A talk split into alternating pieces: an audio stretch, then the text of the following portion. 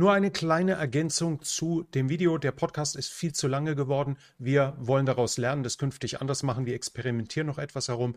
Künftig werden wir uns auf ein Thema konzentrieren und wollen die Länge so in etwa bei 40 Minuten machen. Wenn Sie das auf YouTube anschauen, kommt es komplett als ein Video. Auf den üblichen Podcast-Plattformen wird es zweigeteilt, wahrscheinlich auf zwei Tage aufgeteilt. Aufgenommen wurde es allerdings am 19. Februar 2024. Aber nun viel Spaß.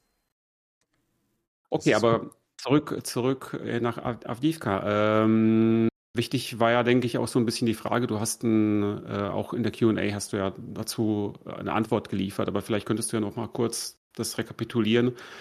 Äh, ob jetzt die, die Russen die Möglichkeit haben, sie haben auch irgendwie verlautbart, ja, jetzt, jetzt fallen die Dominos, jetzt äh, an der Südfront, ne, greifen sie mit kleinen Ansatztruppen an. Äh, was, was ist deine Einschätzung, äh, was die weitere ukrainische Verteidigungsfähigkeit angeht? Ähm, mich hat sehr beunruhigt, was ich gelesen habe, was unter anderem in Kiew Independent war, wo sie, wo, und das ist eine ukrainische Zeitschrift, kein russisches Propagandablatt, wo die mit, wo die am 10. Februar einen Artikel veröffentlicht haben, dass sie zuvor in den Wochen zuvor mit Dutzenden Soldaten gesprochen hätten und die sagen, die zweite Verteidigungslinie werde erst gebaut. Die, das mag jetzt, die mag jetzt seit vier Wochen gebaut worden sein. Und daher mag das nicht mehr nur noch hüfthohe Erdlöcher sein oder, oder Schützenkuhlen haben wir die genannt. Ich weiß nicht, warum wir auf dem, auf dem Übungsplatz nicht tiefer graben sollten, aber wir hatten nur so Dinger, die 30 Zentimeter tief waren. Da werden sie inzwischen drüber weg sein, aber was wir halt nicht damit rechnen dürfen, ist, dass fünf Kilometer hinter der aktuellen Front verbunkerte Linien sind mit Stahlbetonbunkern und ähnlichem. Und das kann natürlich Auswirkungen haben. Wir haben es in diesem Krieg mehr als deutlich gesehen, wie schwere Infrastruktur, geschützte Infrastruktur den Feind aufhalten kann, sei es die Surowikin-Linie, sei es die Verteidigung entlang der alten Kontaktlinie, die noch heute an zwei, drei kleineren Stellen besteht, wo sich bis heute beispielsweise bei Horlivka nordwestlich davon noch immer nicht die Russen über die vorhermalige Kontaktlinie gekommen sind. Wir haben es an anderen Stellen gesehen, Popasna zum Beispiel, wie lange die Russen gebraucht haben, um das einzunehmen. Und wenn dort natürlich die Verteidigungen jetzt nicht im Ansatz auf dem Niveau sind, weil die Ukrainer aus mir, muss ich offen sagen, nicht verständlichen Gründen sich nicht frühzeitig um eine zurückliegende Verteidigungslinie bemüht haben, erneut aus der Ferne zu urteilen ist einfach. Es mag vielleicht rationale Gründe vor Ort geben, aber ich kenne diese zumindest nicht. Das macht mir dann etwas Sorgen. Andererseits sehen wir es so, dass die Russen noch nicht einmal die nächste Ortschaft einnehmen konnten bislang in vier Tagen. Lastochkine wird wohl weiterhin von den Ukrainern gehalten. Was wir erwarten sollten, ist, dass die Russen, wenn sie nicht fleißig Reserven hinterher schieben, wahrscheinlich nicht mehr weit vom Kulminationspunkt entfernt sind. Denn die russischen Verluste, ob die ukrainischen Angaben mit 47.000 Toten stimmen, würde ich mal nicht glauben. Die Ukrainer geben selbstverständlich zu hohe Zahlen an, nicht zwingend aus bösem Willen, aber einfach aus Nebel des Krieges. Und das heißt, ich, ich nehme die Zahlen nicht ernst. Aber dass die nicht, nicht absurd überhöht sind, dass die Russen nicht in Wirklichkeit 500 Verluste hatten, das erklärt sich von selber. Dass, ich habe mehr mehr auf Bildern gesehen als die 500. Also mit Bildbelegen.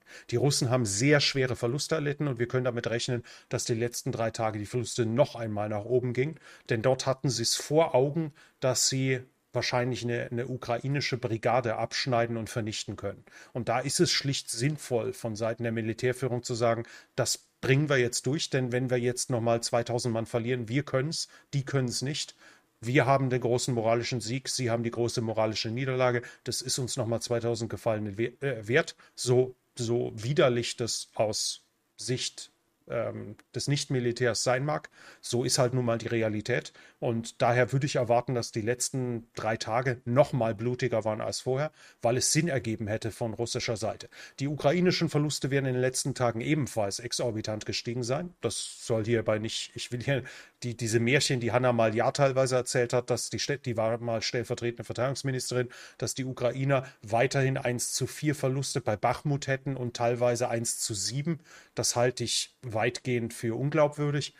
Aber wir können davon ausgehen, die Russen haben schwerste Verluste erlitten und dass sie die einfach wegstecken können und jetzt weiter marschieren, halte ich für ziemlich unwahrscheinlich. Was sie natürlich machen können, ist Reserven hinterher schieben. Und wenn wir uns die wahrscheinlichen Verlustzahlen anschauen, die also aus dem Westen kommen, die ich da noch im Anbetracht, dass wir russische Angaben haben, ukrainische Angaben, dann nehme ich die Angaben von westlichen Analysten und vor allem westlichen Nachrichtendiensten, deren Einschätzung halte ich in dem Dreiklang für die glaubwürdigsten. Wenn wir uns die anschauen, haben die Russen letztes Jahr mehr rekrutiert, als sie verloren haben. Das heißt, sie konnten Schlagkraft aufbauen. Das bedeutet, sie müssen theoretisch Reserven noch haben. Das kann durchaus nochmal ihren Angriff weiter vorantreiben. Sie können durchaus nochmal weiter vorrücken. Aber dass jetzt die Front kollabieren wird, dass sie in sechs Wochen am Dnipro stehen, in der Stadt Dnipro, das halte ich für ausgeschlossen. Das halte ich für extrem unwahrscheinlich, zumal ja Biden jetzt gerade mal wieder Bewegung einsetzt. Der wartet immer, bis irgendeine Katastrophe eingetreten ist, um dann wieder ein paar Tröpfchen Hilfe auf die Ukraine niederregnen zu, regnen zu lassen. NBC, glaube ich, ist es berichtet, dass Biden jetzt darüber nachdenkt, doch die Reichweiten, die, die Attackams mit der größeren Reichweite zu schicken.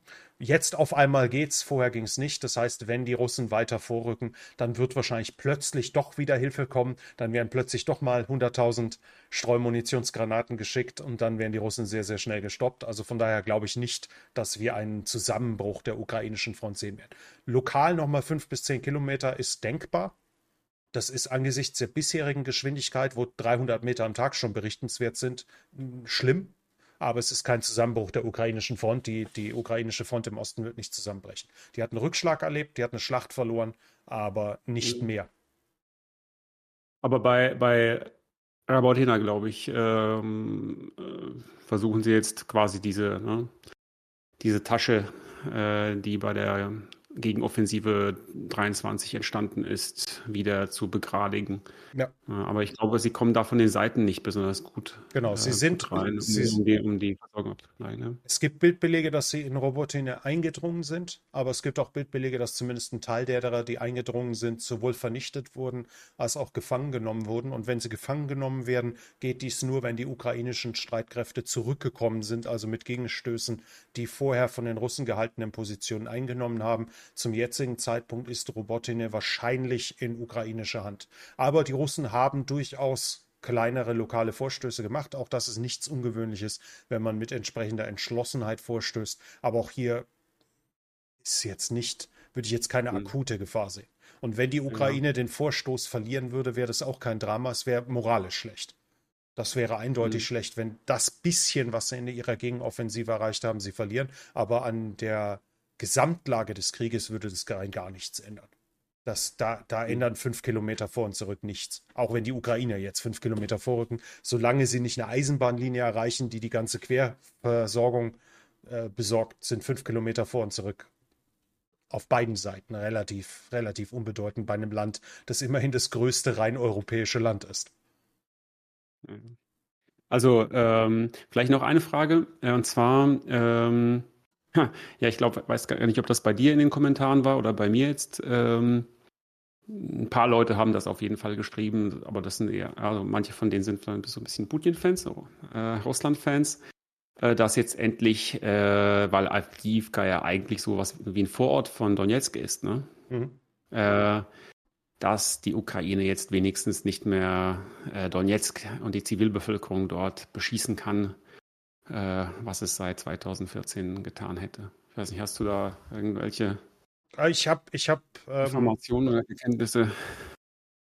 Für die Ukrainer gibt es wenig Sinn, Zivilbevölkerung zu beschießen. Das heißt aber nicht, wenig Sinn ergeben heißt nicht, wird nicht passieren. Man könnte auch sagen, es ergibt wenig Sinn, dass Russland die Ukraine angegriffen hat. Ähm, ich, gerade in, in Zeiten von Munitionsmangel, gibt es noch weniger Sinn, dass ich die paar Granaten, die ich habe, auf Zivilisten verschwende. Ich habe Videos gesehen mit zivilen Opfern. In Donetsk sind definitiv auch seit der zweiten Phase des Krieges, seit Februar 22, sind definitiv auch Zivilisten gestorben und wahrscheinlich auch mehr als fünf. Wir wissen halt häufig die Zusammenhänge nicht. Ähm, da müsste man dann vor Ort nachfragen, was habt ihr, warum wurde dort beschossen, wenn es direkt bestreiten. Könnte man theoretisch vor Ort Analysen machen anhand der Krater, woher kamen eigentlich die Granaten? Ich meine, wenn wir wissen, dass die Russen ein riesiges Volumen an Granaten verschießen, dabei teilweise auf, auf inzwischen auf Artilleriegeschütze sind schon welche aufgetaucht, die aus dem Zweiten Weltkrieg stammen. Wenn ich also äh, schlecht hergestellte Artilleriemunition aus ausgeschossenen Rohren verschieße, dann fallen Granaten auch mal zu kurz.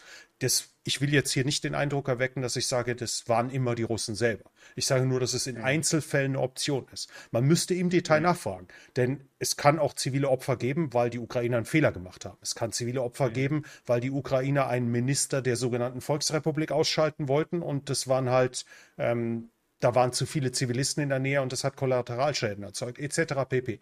Was ich weiß ist, es gab immer wieder Beschuss in Donetsk, das ist Fakt.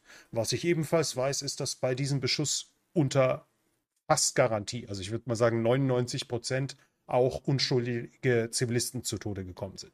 Was ich nicht weiß, ist, was war jeweils die Motivation? Von wem kamen jeweils die Granaten? Zu 100 Prozent. Die werden schon in vielen Fällen von der Ukraine gekommen sein.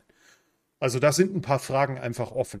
Und selbst wenn ich sage, es gibt keinen Grund, heißt es ja nicht, dass es nicht lokal einen, eine Geschützbesatzung geben kann, die sagt, diese, mhm. diese, jetzt fügen wir ein beliebiges Schimpfwort ein, den zeige ich es jetzt und die drehen einfach 10 Grad höher, damit die Granate mal in die Innenstadt fliegt. Das kann ja auch sein. Äh, also, also Disziplinlosigkeit, ja. Ich, ja. Ähm, ja, aber, aber sagen wir mal so, unabhängig davon äh, ist es immer eine Frage der Verhältnismäßigkeit, die eigentlich von diesen Leuten übersehen wird, dass eben die Russen reihenweise Städte coventrysieren ja, mhm. und in eine Mondlandschaft verwandeln. Ja, aber ich meine, ich meine, aber, aber, wenn, aber wenn dann, wenn dann irgendwie nur der Verdacht besteht, dass die Ukraine mal ein paar Granaten irgendwo äh, auf, auf äh, eigentlich die auf eigene Städte abgefeuert hat, ja. Aber da braucht Dann, man nicht den, äh, da braucht man nicht den Verdacht von Whataboutismus zu betreiben. Denn äh, zum ja. einen ist es so, dass äh, das, an sich das Beschießen von militärischen Positionen einer verteidigten Stadt sollte kein Kriegsverbrechen sein. Wenn die, wenn die Ukrainer von Haus zu Haus sich zurückziehen, nachdem die Russen dieses Haus in Avdivka mit Artillerie zerstört haben, dann ist am Ende nur noch eine Mondlandschaft mhm. übrig. Aber dann müsste es weitestgehend legitim gewesen sein, wenn die Ukrainer jeweils das Haus verteidigt haben.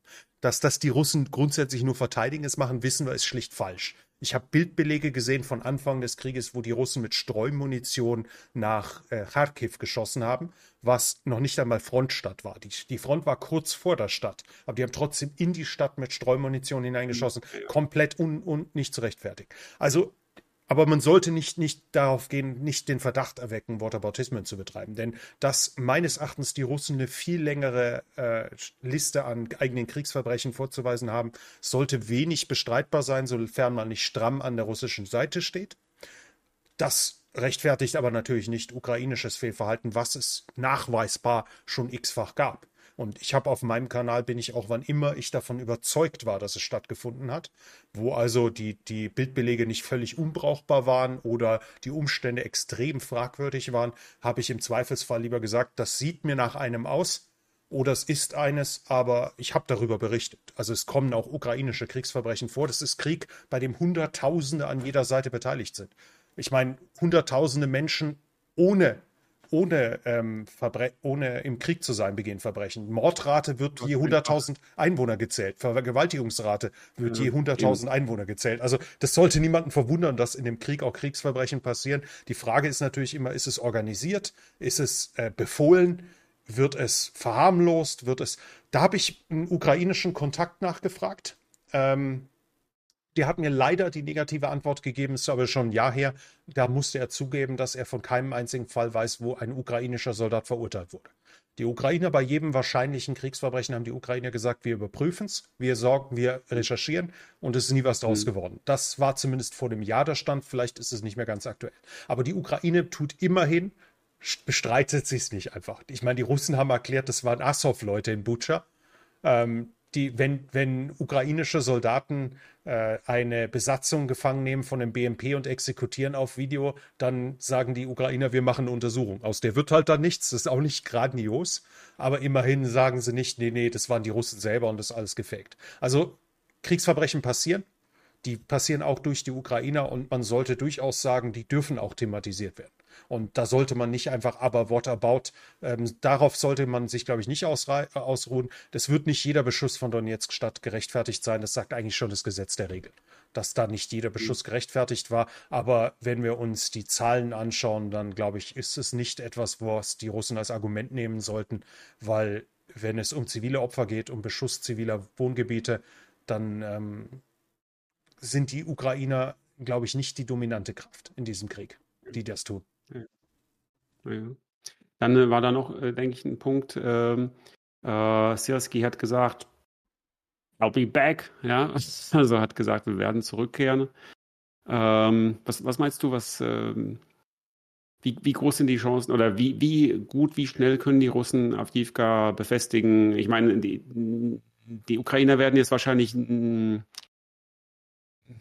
ja, also Offensivkräfte nicht so, nicht so, nicht so ausstatten können, vor allem wie viele, Munition bestücken können. Das, ja. Wie viele Häuserkämpfe haben die Ukrainer bislang gewonnen, wo die Russen erbitterten Widerstand geleistet haben? Und vor allem, wie viele Häuserkämpfe, die über eine Ortschaft mit 60 Häusern hinausgeht? Ich kann mich an keinen erinnern. Hm. Hm. Denn wenn wir uns Kupiansk anschauen, das waren Scharmütze. Wenn wir hm. uns Isium anschauen, Liman, das waren, das waren äh, Turning Movements. Die haben die Ortschaften hm. umgangen und die zur Flucht ja. gezwungen. Hm. Äh, und woran, was, was denkst du, woran, woran könnte das liegen? Also da kann es ja verschiedene Gründe geben. Ja, das ist, zum einen ist es so, dass die Russen sich aus den entscheidenden Städten, die befreit wurden, rechtzeitig zurückgezogen haben. Ich meine, um Cherson wurde nicht gekämpft, weil die Russen über den Fluss gemacht haben.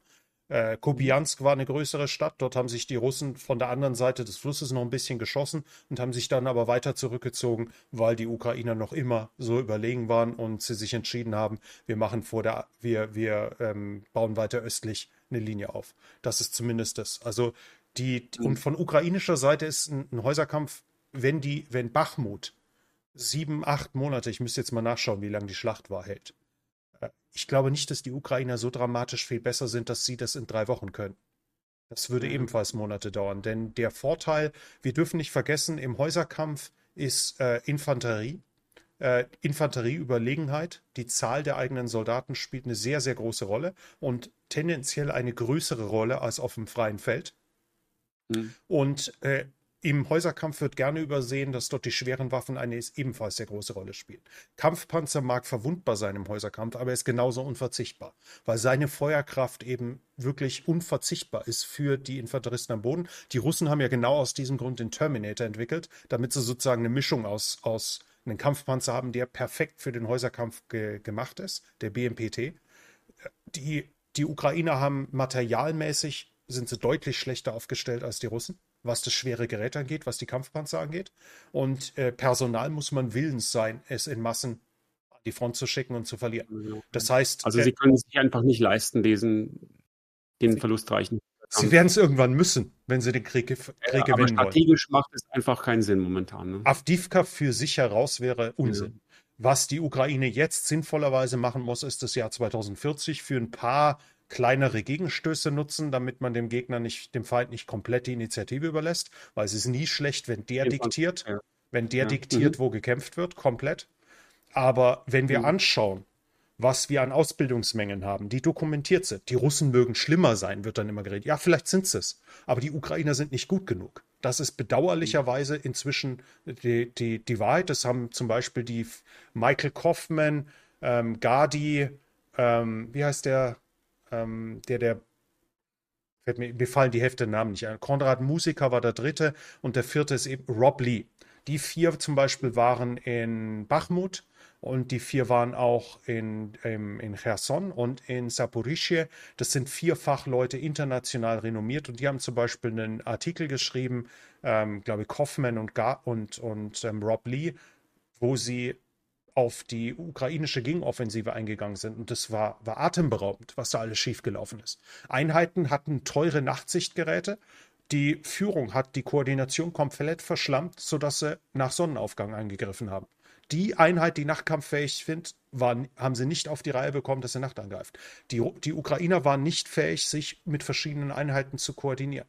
Die Angriffe auf, auf größerer Ebene, auf operativer Ebene, haben Einheiten sequenziell angegriffen. Wir können es uns so vorstellen, sie haben im Westen, hat, die, hat eine Einheit angegriffen, wurde zurückgeschlagen, wurde gestoppt, unter anderem durch russische Kampfhubschrauber. Die russischen Kampfhubschrauber flogen zurück, tankten auf, munitionierten auf und dann griff die nächste ukrainische Einheit an, sodass die Kampfhubschrauber wieder kommen konnten, weil sie es nicht koordiniert haben, das auf breiter Front zur exakten gleichen Zeit, weil sie überfordert, weil es unfassbar schwer ist. Wenn Krieg so leicht wäre, müsste man nicht eine Generalstab, ja, genau. ja. weil müsste man eine Generalstabsausbildung über Jahre machen. Und das hat die einfach ja. überfordert. Das müssen sie auf, aufbessern. Dann hören wir die Geschichten aus, aus ähm, Avdivka, wo Soldaten tagelang in einem 50 Zentimeter Loch sind. Entweder haben die keinen Klappspaten oder sie, sie haben nie gelernt, dass man sich vielleicht tiefer eingräbt. Und, also da gibt es da gibt's Fragen, das ist nicht alles einfach aus der Ferne zu beantworten. Es ist sehr einfach aus der Ferne äh, Urteile zu fällen. Es mag immer Besonderheiten vor Ort geben und man musste an der Stelle sein und darunter waren Felsen, die konnten sich nicht tiefer eingraben. Dann ist es vielleicht besser, sie im 50 Zentimeter Loch zu lassen, wenn ansonsten der Feind irgendwie einen tiefen Einbruch erzielen kann. Es kann immer Sonderfälle geben. Aber es gibt sehr, sehr viele Dinge, die einfach Fragen aufstellen und die Ukraine wird personell mehr einziehen müssen wenn ich höre, dass bei Avdivka Logistiker und Artilleristen als Infanterie verheizt wurden auf ukrainischer Seite, kommt aus ukrainischer Quelle. Nicht irgendwo RT, russischer Millblogger oder sowas, das schreiben Ukrainer selbst. Auch weil zu wenig Artillerie da war, aber Infanteriemangel. Und wenn ich Soldaten im Hinterland Däumchen drehen habe und an der Front werden sie gebraucht, schicke ich sie vor. Also muss die Ausbildung verbessert werden, die Rekrutierung muss effizienter werden, die, die Offiziere müssen besser ausgebildet werden. Sie müssen, im Zweifelsfall muss man die die Kompanieführer, die Bataillonsführer und so weiter durchrotieren und ins Ausland zu Lehrgängen schicken, zu Schnelllehrgängen oder ähnlichem. Da muss sehr, sehr viel verbessert werden und die Zeit müsste durch den Westen genutzt werden, um die Ukraine besser zu bewaffnen. Denn da können wir wieder zu beiden zurückgehen. Die ukrainische Gegenoffensive beginnt Ende Mai, Anfang Juni. Und wann wurden die paar Attackams geliefert, die kamen? Es kamen wahrscheinlich so ungefähr 40. Die wurden drei, vier Monate später. Das waren mit Streumunition und die haben dann, glaube ich, 24 Kamov 52 ausgeschaltet. Das waren die Hubschrauber, die in den ersten Tagen die ukrainischen Panzerkolonnen zerschlagen haben. Die, diese, diese Raketen wurden nicht vorher gebaut. Die lagen im Lager, die waren auch schon ausgemustert, weil die ebenfalls Streumunition hatten. Aber Biden hat sie nicht geliefert. Das heißt, da wird der Westen sich bewegen müssen. Ich bleibe dabei, die Ukraine kann den Krieg noch gewinnen. Aber wir sind an einem Punkt, wo ich sage, sie kann ihn noch gewinnen. Gerade läuft es nicht rosig für sie und sie muss das Jahr 2024 intern nutzen. Sie muss ihre Rüstungsindustrie weiter ausbauen und weiter verstärken. Die gerade soll irgendwie, ist eine neue Kooperation zu, zu, besprochen worden. Rheinmetall will jetzt eine ein, ein Munitionsfabrik in der Ukraine bauen.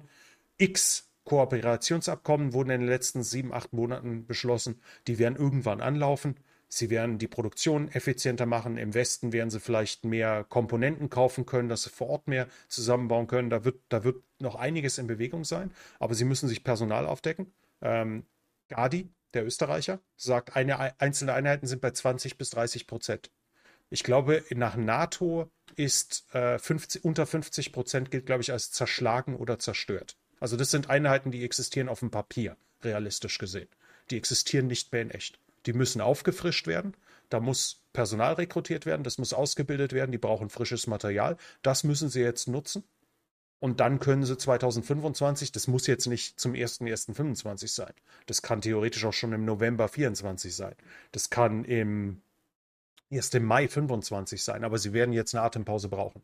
Und in der müssen sie die Russen so weit wie möglich aufhalten, damit sie die eigene Rüstung in Gang kriegen, die eigene Ausbildung in Gang kriegen, die eigene Rekrutierung effizienter machen und aktuell zumindest ist eine Rückeroberung von Avdivka so wenig zu rechnen, äh, zu, die, ist die so wenig realistisch, obwohl es direkt hinter der Front ist, wie eine, ein, ein Sommerurlaub der ukrainischen Truppen an der Krim. Das ist aktuell illusorisch. Ja, wen hat, wer hat das, wer hat äh, Hodges, oder? Hat das, glaube ich, gesagt. Ah, Hodges hat, hat dann relativ früh, hat das eingeschränkt. Mhm. Und da muss ich sagen, mhm. das hätte er von Anfang an sagen sollen. Er hat gesagt, wenn der Westen alles getan hätte. Und dann stimme ich ihm zu. Wenn der Westen alles getan hätte, was er kann, dann hätte die Ukraine den Krieg inzwischen gewonnen. Davon bin ich fest überzeugt. Denn die, die Russland hat massive Probleme, was die Rekrutierung angeht, wenn es schnell rekrutieren muss. Es kann aktuell pro Monat 10.000 bis 20.000 rekrutieren, so 10.000, 15.000, in einem guten vielleicht mal 20.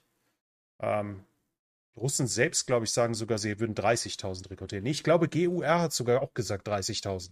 Also legen Sie mich auf die Zahl nicht fest. Leg, leg mich ja, auf die Zahl also, nicht fest. Die Russen ja. können aktuell genug rekrutieren, um, um auch schwere Verluste zu verkraften und um gelegentlich mal eine neue Einheit aufzustellen. Sie bauen Reserven auf, aber die sind sehr klein. Also es ist nicht so, dass die gerade eine Riesenarmee aufbauen, um die NATO zu überrennen. Aber wenn die Ukrainer auf einmal die Verluste der Russen verdreifachen, dann bekommt Russland ein Problem. Dann muss es wieder mobil mhm. machen. Und dann wissen alle, die dann mobilisiert werden, dass sie auf die Schlachtbank geführt werden. Denn keiner von denen hat ignoriert, dass im September 2022 Leute einberufen wurden und die bis heute an der Front sind und nicht nach Hause dürfen. Und es keine Rotation gibt. Die bleiben so lange, bis sie Krüppel sind oder im, im Leichensack oder der Krieg gewonnen ist. Und wenn ich dann den Einberufungsbescheid bekomme, nachdem mein Militär gerade Rückschläge erlitten hat, dann werde ich mir definitiv überlegen, ob ich in die Wälder gehe und lieber dort ein bisschen campe, die nächsten drei Jahre. Also ich zumindest würde das dann tun. Aber ähm, das, das heißt, die Ukraine kann den Krieg gewinnen, aber es wird große Anstrengungen erfordern von der Ukraine selbst, aber auch vor allem von dem Westen, denn das Material kann sich nicht aus dem Hintern ziehen, mit dem sie die Ukrainer, äh, mit dem sie die Russen besiegen muss. Und das wird aus dem Westen kommen müssen. Ja, also gut, aus dem Hintern nicht, aber es, es, werden ja, es laufen ja gewisse, gewisse Projekte. Ähm, die, in der Ukraine soll ja, soll ja einiges an, an Produktionsstätten errichtet werden, auch mit, mit westlichen Partnern, mit ja. westlichen Investitionen. Allerdings wird das eben dauern. Das, äh, und das wird auch wahrscheinlich, also da wird auch 2024 nicht äh, ausreichend Kapazität aufgebaut werden. Das, ist das wird vielleicht 26. Ja, also ich, du hast du hast ja heute ein Video, beziehungsweise das war jetzt, wenn der Podcast rauskommt, wird das, das gestern gewesen sein. Ähm, ne, du hast ein Video rausgebracht, ähm, dass 2024 das entscheidende Jahr sein wird. Äh, wobei, also ich, ich persönlich, also ich habe es mir angeschaut und ich meine, äh, stimme damit, äh, also ich stimme dem zu, was du da sagst. Allerdings denke ich, dass äh, 24 eher das Jahr sein wird, in dem sich entscheidet, ob die Ukraine standhalten kann. Ähm, und ich werde, ich werde jetzt, ich glaube, am gleichen Tag, wo dieser Podcast rauskommt, werde ich ein Visualpolitik-Video äh, rausbringen, in dem eben gesagt wird, ja, 2024 muss die Ukraine standhalten, sie kann dann Kapazitäten aufbauen und 25 hätte sie dann wieder Chance, äh, in die Offensive zu gehen. Ja. Weißt du, verarbeitest das, was ich dir gerade gesagt habe, in ein eigenes Video. ja, das, das, das, das ist schon, das ist schon aufgenommen. Das, das habe ich schon. Das war ein Scherz, das war ein Scherz. Erklärt sich von selber. Nein, das ähm, habe ich gestern ja, ja, also, aber, aber ich persönlich, also, aber jetzt nochmal, das hier, das hier ist ja so ein bisschen off the record, ja, also Record of the Record, Record, ähm, weil dieses Video ist ja auch im Team entstanden. Ne? Hm. Und äh, ich denke, also ich habe ja zum Beispiel jetzt ein Video gemacht äh, über Nawalny und äh, was sich äh, in, in Russland intern abspielt. Und aus der Perspektive muss man sagen, dass ähm, ja, Russland nach, also wenn, wenn, wenn Putin das einfach sehr schlau auf, also nicht sehr schlau, aber einigermaßen schlau, einigermaßen schlau sich anpasst und auch äh, letztendlich Russland äh, konditioniert, die Bevölkerung konditioniert, dass eine bestimmte Mobilisierungsgeschwindigkeit und dass eine bestimmte äh, Transformationsgeschwindigkeit in die Kriegswirtschaft ähm, erzielt wird und dass diese eben in einem Tempo gesteigert werden kann, dass die Bevölkerung damit d'accord ist, ja, dass, dass die Bevölkerung oder dass die Bevölkerung nichts dagegen unternehmen kann und keine Risiken entstehen, wie zum Beispiel, dass eben äh, Soldaten meutern. Ja? Das hängt ja zum Beispiel auch zynischerweise von dieser, von dieser Burn Rate ab, die da an der Front ist. Also die Armee darf nie zu groß werden. Ja? Da müssen immer genügend Leute fallen oder ausscheiden. Fallen ist vielleicht sogar besser. Ja? Hm. Ähm, weil die, die ausscheiden, die sind dann trotzdem irgendwo im Hinterland und die könnten dann sich vielleicht solidarisieren mit anderen und könnten meutern. Wenn die tot sind, dann ist der Käse gegessen. Ja? Ja. Und auch wenn sie nur noch einen Arm haben, sind sie nicht mehr gefährlich für das Regime. Ähm, und die sind dann nämlich auf die Rente angewiesen, die sie bekommen. Ne? Ja. Ähm, also, ja, das ist halt, und ich denke, das, das, ist, das, ist so, das sind verschiedene Kalkulationen, die da, die da durchgeführt werden. Mhm. Und wenn da einfach diese, diese Anpassungsrate, wenn die sehr klug kalibriert wird durch das russische Regime, dann können sie auch 2024, 25, 26, ja, sie brennen sich es, sie fressen sich es auch durch den, durch den, äh, ja, wo ist, wo ist, wo ist deiner? Ja, ich habe keine Ahnung, aber deiner ist richtig goldig. Rennst, ne? Ja. Also, aber ich, der, der war vorhin da und jetzt ist er wieder zurückgekommen. Ähm, ja, also es lenkt leider ein bisschen. ja, leider. Sehr ernstes Thema und wir beide sind am Lachen, weil wir, weil wir Katzen lieben.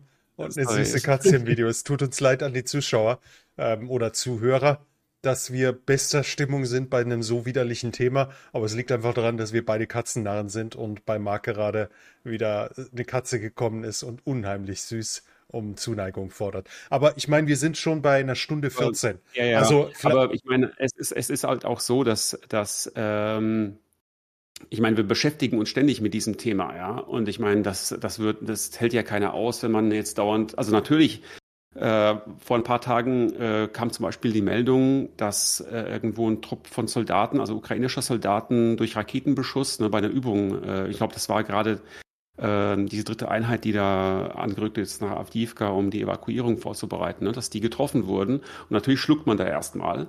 Mhm. Aber eigentlich darf man, man darf das nicht an sich herankommen lassen. Darüber hast du ja, glaube ich, mal sogar ein eigenes Video gemacht. Ne? Und vielleicht auch, ich weiß nicht, also meine, meine Oma, die hat, die hat KZ überlebt, ne? Und mhm. die hat gesagt, ohne, ohne eine ordentliche Portion schwarzen Humor äh, geht das nicht. Da wird man einfach verrückt, ne? Und ich meine, das, also das ist jetzt kein Vergleich, wir sind nicht im KZ. Wir sind ja. jetzt nur indirekt durch Meldungen ja. konfrontiert, die wir irgendwie mental verarbeiten müssen. Aber trotzdem äh, ist es, denke ich, für die eigene mentale Gesundheit nicht, also man darf einfach nicht dauernd nur betrübt sein und ja, ähm, auf jeden Fall. Man, man braucht diesen Ausgleich. Aber lass mich dich, ähm, lass mich dich nochmal kurz zum Thema zurückführen, damit wir das heute nicht zu lange in die, in die Länge treiben. Wir sollten noch ein mhm. bisschen mehr über Nawalny reden und dort bist du sicherlich deutlich besser aufgestellt als ich. Von daher, leg los. Ja, ich meine, wir können das auch relativ kurz machen. Ähm, Nawalny äh, war einfach ein, also Nawalny war der letzte Oppositionelle in Russland, der so irgendwie einen, einen, einen Fleck auf diesem allglatten Diktatorenmantel ja, Putins dargestellt hat. Er ist ja auch, äh, wenn er bei diesen Gerichtsverhandlungen per Videokonferenz aufgetaucht ist, hat er Witze gerissen. Ja? Mhm. Er hat versucht, sich über die Situation zu stellen. Äh, das hat natürlich auch eine gewisse Botschaft ausgesendet, und zwar quasi so eine Botschaft der Hoffnung ja, für, für, die, für Putin-Gegner. Und letztendlich ging es darum, äh, den letzten Funken Hoffnung, all jener, die sagen, man kann dieses System irgendwie beenden, da gibt es irgendwie einen Ausweg, äh, auszulöschen. Ja. Der, der Vorteil wird natürlich sein, dass nichts von Dauer ist und dieses System Putin vielleicht das Glück hat, dass er nicht im Amt beseitigt wird. Aber das System wird nicht von Dauer sein und dort zumindest wird Alexei Nawalny dafür sorgen für die Zukunft, dass man sich an ihn erinnert. Denn die menschliche Stärke in die in, in, nach Russland zurückzukehren, wo der Geheimdienst, das gilt ja mehr oder weniger als erwiesen, versucht hat, ihn zuvor umzubringen, das ist ein Mut, den, der mich vor Demut, äh, voller Demut äh, füllt. Also diese, diese charakterliche Stärke würde ich nicht behaupten, dass ich die automatisch hätte.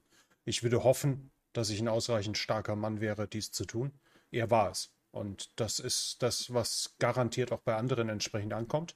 Und ich habe jetzt mitbekommen, seine Frau hat erklärt, sie wolle seine Arbeit weiterführen. Das heißt, die, die ähm, Frau des abgeschlachteten Oppositionellen die sich wohl ja auch selber ausdrücken kann, die vorher nicht irgendwo nur im Hintergrund war, sondern durchaus auch wahrgenommen wurde, könnte vielleicht tatsächlich zu einem Problem werden. Also die Geschichte ist noch nicht ganz, noch nicht ganz zu Ende, so wie es scheint. Und es wäre auch nicht das erste Mal. Da, da haben wir hier auch in, in Lateinamerika Beispiele, wo die Ehefrauen dann später übernommen haben sei es Kirchen, wieder Argentinien gleich mehrfach mit Evita und äh, Evita, glaube ich, hat nicht die Regierung übernommen, aber Kirchner hat es übernommen. Wir haben Pakistan mit Benazir Bhutto. Äh, da gibt es immer wieder Beispiele, wo die Frauen, gerade auch wenn der Ehemann beseitigt wurde. in Indien, in Indien, ne? Äh, die Gandhis. Ja, aber ich weiß nicht, ist Indira Gandhi, glaube ich, ist nicht der, der Mann vorher umgebracht worden, oder? Aber da kenne ich mich nicht gut genug aus. Bei Benazir Bhutto, glaube ich, ist der Mann umgebracht worden, wenn ich mich nicht alles mhm. täuscht. Oder zumindest wieder durch einen Militärputsch beseitigt worden. Bei Kirchner ist der Mann zwar nicht umgebracht worden, aber ist verstorben und sie hat es übernommen. Das heißt, das ist keineswegs was, was man beiseite wischen kann. Und ähm, sie hat, ist ein Stück weit natürlich auch noch unbelasteter, denn denn ähm, Nawalny gehörte ja dem, dem rechten politischen Spektrum an und wohl auch dem ordentlich rechtlichen, um es mal freundlich zu sagen. Ich glaube nicht, dass man ihn als Rechtsextremisten bezeichnen könnte, aber sagen wir mal, der, der war nicht. Also er hat damit kokettiert, aber er war es er war's nicht mehr. Er ist jetzt natürlich, also, also die Maßstäbe sind jetzt natürlich auch ein bisschen, ein bisschen anders in Russland als, als ja. in Europa. Ja, ja, klar. Was das angeht. Ja, also für, Russen, für russische Maßstäbe nicht. Ja, und dann ist natürlich auch die Frage, ist es dort überhaupt ein Hindernis? Das ist dann gleich die nächste Frage. Ich meine, in Deutschland, wenn man knapp vorm Extremismus ist, dann ist man äh, knapp, knapp vorm Rechtsextremismus ist, dann ist man in Deutschland politisch sehr angeschlagen. Das muss nicht in jedem Land so sein. Das kann ja, in also anderen. Also man muss, äh, man muss auch einfach verstehen, dass man in Russland, wenn man dort irgendwie äh, irgend, das, also an die Macht kommen will, ja, wenn auch, also egal ob es also auch demokratisch, äh, muss man eben auch diese extremen Gruppen einbeziehen können. Hm. Das, das geht, es geht nicht gegen sie. Und eigentlich, also es wurde eigentlich Nawalny eher angekreidet, dass er keine echte äh, politische Alternative, also keine funktionierende politische Alternative angeboten hat, weil er nicht gut genug kooperieren konnte mit allen möglichen anderen oppositionellen Kräften, eben auch nicht mit den nationalistischen. Ja. Weil er halt als Liberaler wohl relativ konsequent war. Nein, er, er hat auch mit den Liberalen nicht so gut äh, kooperiert. Also er Gilt, war so ein bisschen. Gilt ja, er nicht als Liberaler? Also doch, doch, doch. Aber er hat auch mit, also es gab ja noch viele andere, also es gibt ja noch viele andere Liberale. Mein Fehler, mein Fehler. Ich habe ja. irgendwie, irgendwie an Nemtsov gedacht. Nemtsov war der Liberale. Wir haben ja Nemtsov über Nawalny. wesentlich liberaler. Wir, ja, ja, ja. Komplett, komplett, da habe ich mich komplett verirrt, tut mir leid. Aber, aber es lag eher so daran, dass, dass er sehr, sehr, also eine sehr dominante Persönlichkeit war. Und er hatte zwar ähm, diesen, diesen Aufruf des intelligenten Wählens ähm, propagiert, ja. dass bei den Wahlen in Regionen äh, zum Beispiel, dass ähm, die Wähler immer gegen die, immer für den Kandidaten stimmen sollen, der die größten Chancen hat, äh, die Putin-Partei zu schlagen. Ja, egal welcher anderen Partei, ob, ob das jetzt die Kommunisten sind oder was weiß ich. Ja, mhm. er hat gesagt, ihr müsst nicht unseren Kandidaten wählen. Wählt immer der, der die größten Chancen hat, äh, die Partei Einiges Russland zu schlagen. Den Kandidaten der, der Partei Einiges Russland. Und dieser Aufruf, der hat auch sehr gut funktioniert und, und eigentlich danach ging die Repress, also nach, nach dieser Aktion hat Putin gesagt, oh, jetzt reicht's. Das ist jetzt eine echte Gefahr für unsere Macht. Ja, wir könnten hier wirklich äh, aus der Regierung gefegt werden, zunächst in den Regionen und dann vielleicht auch in der, in der Föderation. Und äh, den, den müssen wir beseitigen. Ja? Und diese ganze Bewegung müssen wir beseitigen. Also ich denke, das war nicht so sehr diese Enthüllungen über die Korruption, über die Paläste und das alles. Das war natürlich auch äh, alles schön. Aber, aber es war wirklich dieser relativ intelligente Plan, ähm, den Nawalny da propagiert hat und der sie wirklich hätte, also der, der Putins Partei auf demokratischem Weg hätte wirklich gefährlich werden können.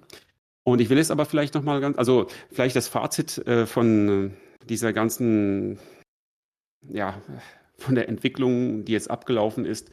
Putin wird, also das, das hier stellt auch so einen symbolischen Akt einmal gegen Westen dar.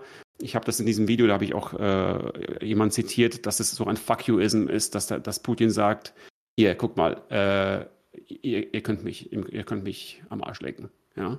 Ihr habt da eure, eure Konferenz in München, äh, da kommt eh nichts dabei raus. Ihr habt da äh, Nawalnys Ehefrau und ich, ich bringe ihn um und äh, ihr könnt überhaupt nichts machen. Ja.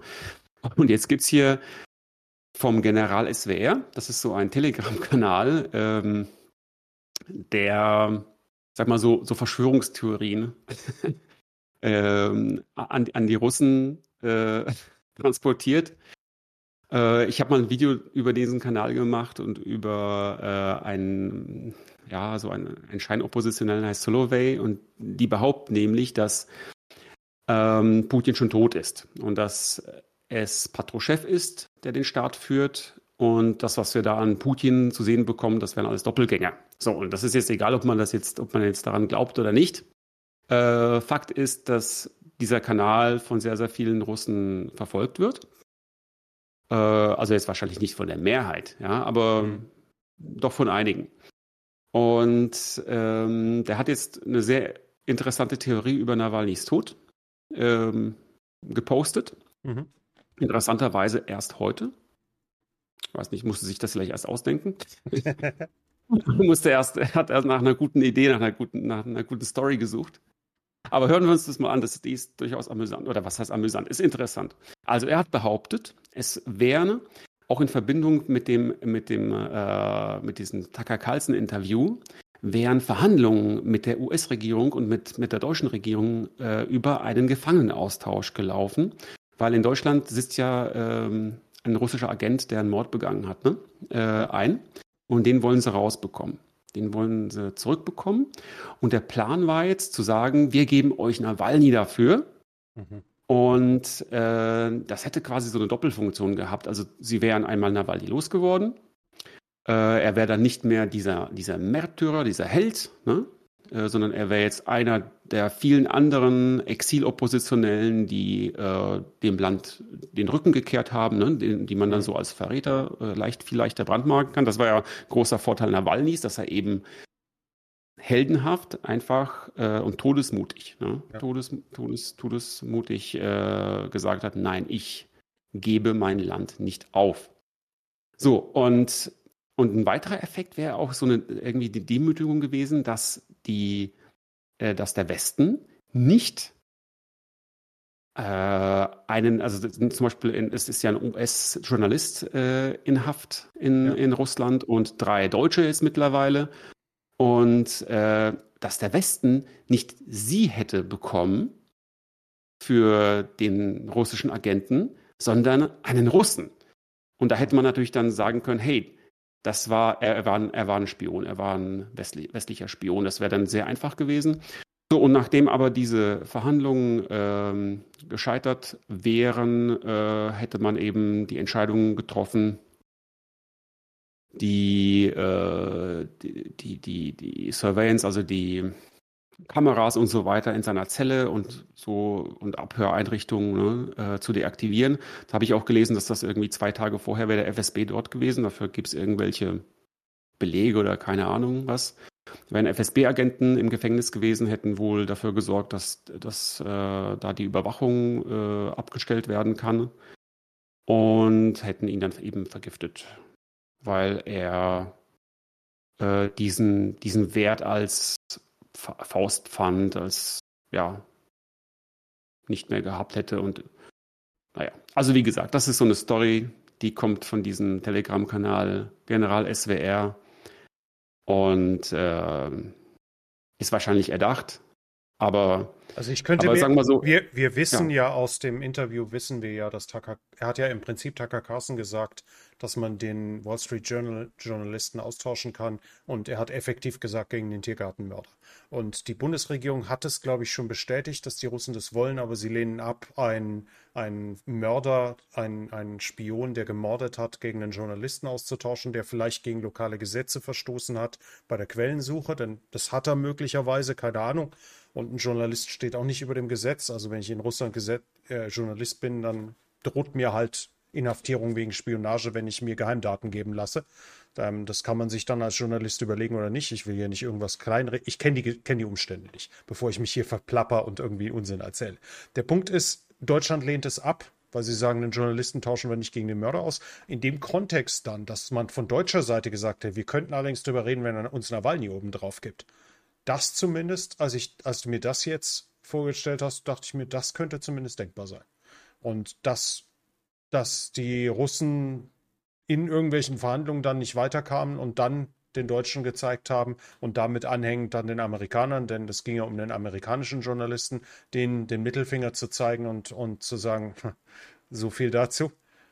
Das wäre zumindest, wäre zumindest nicht völlig von der Hand zu weisen, aber wir, wir spekulieren natürlich im Wilden herum. Also ich denke, der Gedanke, aber der Gedanke dahinter, dass ein an den Westen ausgelieferter Nawalny äh, Putin, also für Putin wertvoller gewesen wäre, als jetzt ein toter Nawalny im Gefängnis, ist, ist wahrscheinlich nachvollziehbar. Also könnt, könnte was dran sein. Ja, weil man das eben ähm, propagandamäßig, äh, da kann man, da kann man was draus, draus spinnen, ja.